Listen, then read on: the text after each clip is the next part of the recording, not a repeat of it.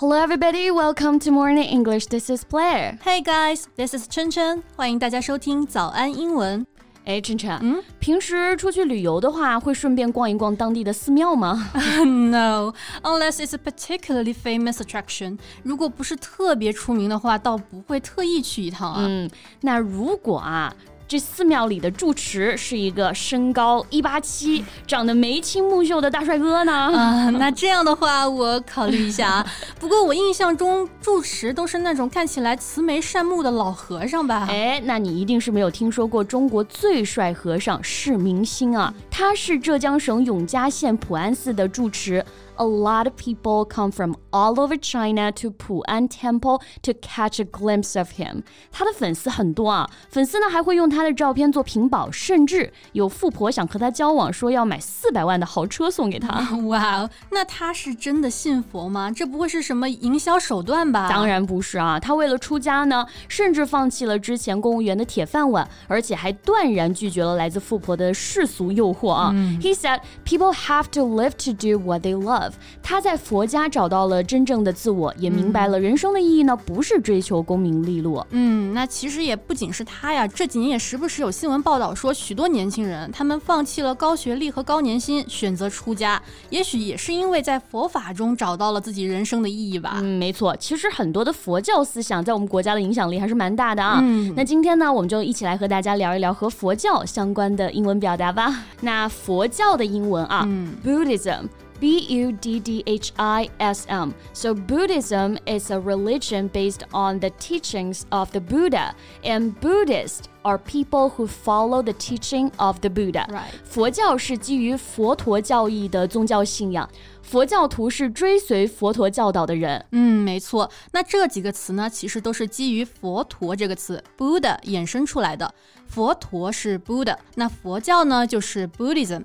佛教徒呢就是 Buddhist，and Buddhists believe that human life is suffering。信仰佛教的人认为啊，人生一切皆苦，众生皆苦啊。嗯，是的。那这些信仰佛教的人，出家修行的男教徒呢，我们一般叫做和尚嘛啊，嗯，monk。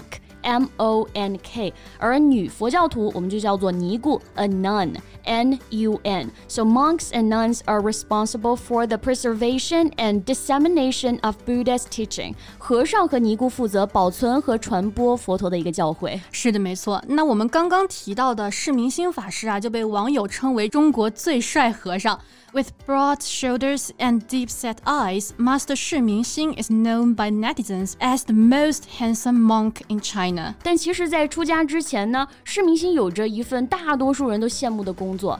So after graduation, he landed a secure, relatively well-paying job as a civil servant in the local government. 是的，当时的他呀，工作稳定，衣食无忧。So unsurprisingly, his initial attempt to become a monk was strongly opposed by his parents.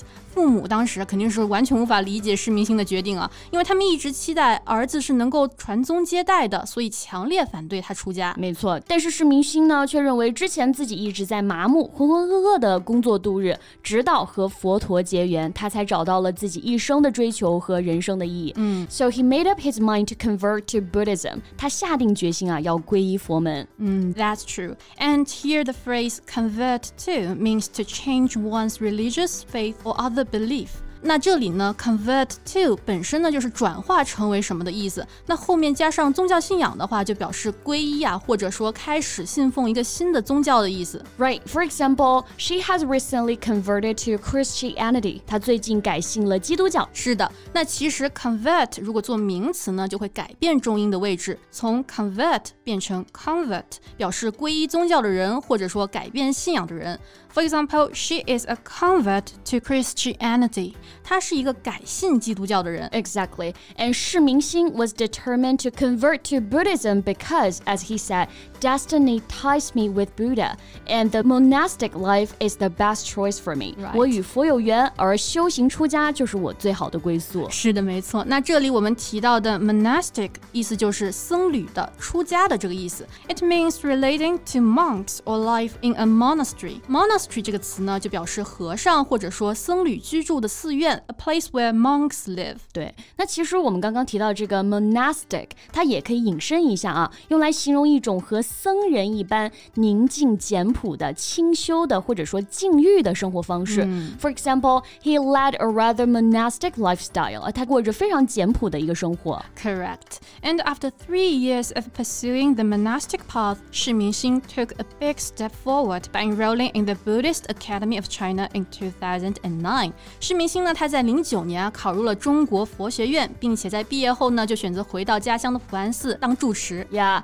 after graduating graduating from the academy, Shi returned to his hometown and became the abbot to administer Pu'an Temple. 那住持也就是负责主持一个寺庙事务的人，我们可以称为 abbot, mm. A B B O T. So an abbot is a man who is in charge of a monastery. Right, and abbot 释明心 has broken the stereotype of monks. 释明心住持呢，他打破了人们对于僧人的刻板印象啊，因为他不仅会在休息的时候打篮球，还会定时收看 NBA 篮球。比赛和海贼王的动画。没错，生活还是很充实的啊。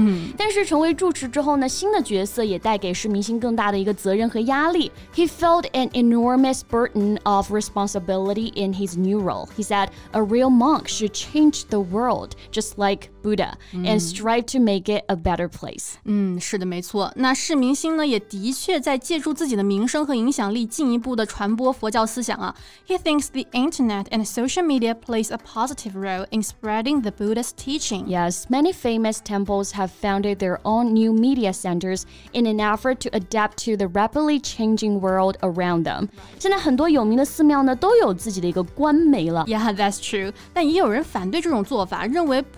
择手段的去达到这种宣传的目的啊。They refer to monks with large fan followings as stars and celebrities, and they don't think they bring any real benefits to Buddhism. 对，这些人则认为说，像是明星一样有着很多粉丝的僧人，更像是网红或者明星，并不能给佛教本身带来任何实际的好处。 Yeah. So as we always say, technology is a double-edged sword. 技术是一把双刃剑啊。那网络既能让更多的人了解到佛教思想，或许也 给本来简单朴素的僧侣生活带来了更多的问题和诱惑。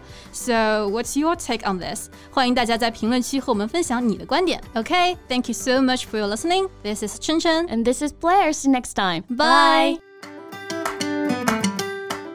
This podcast is from Morning English. 学口语就来早安英文。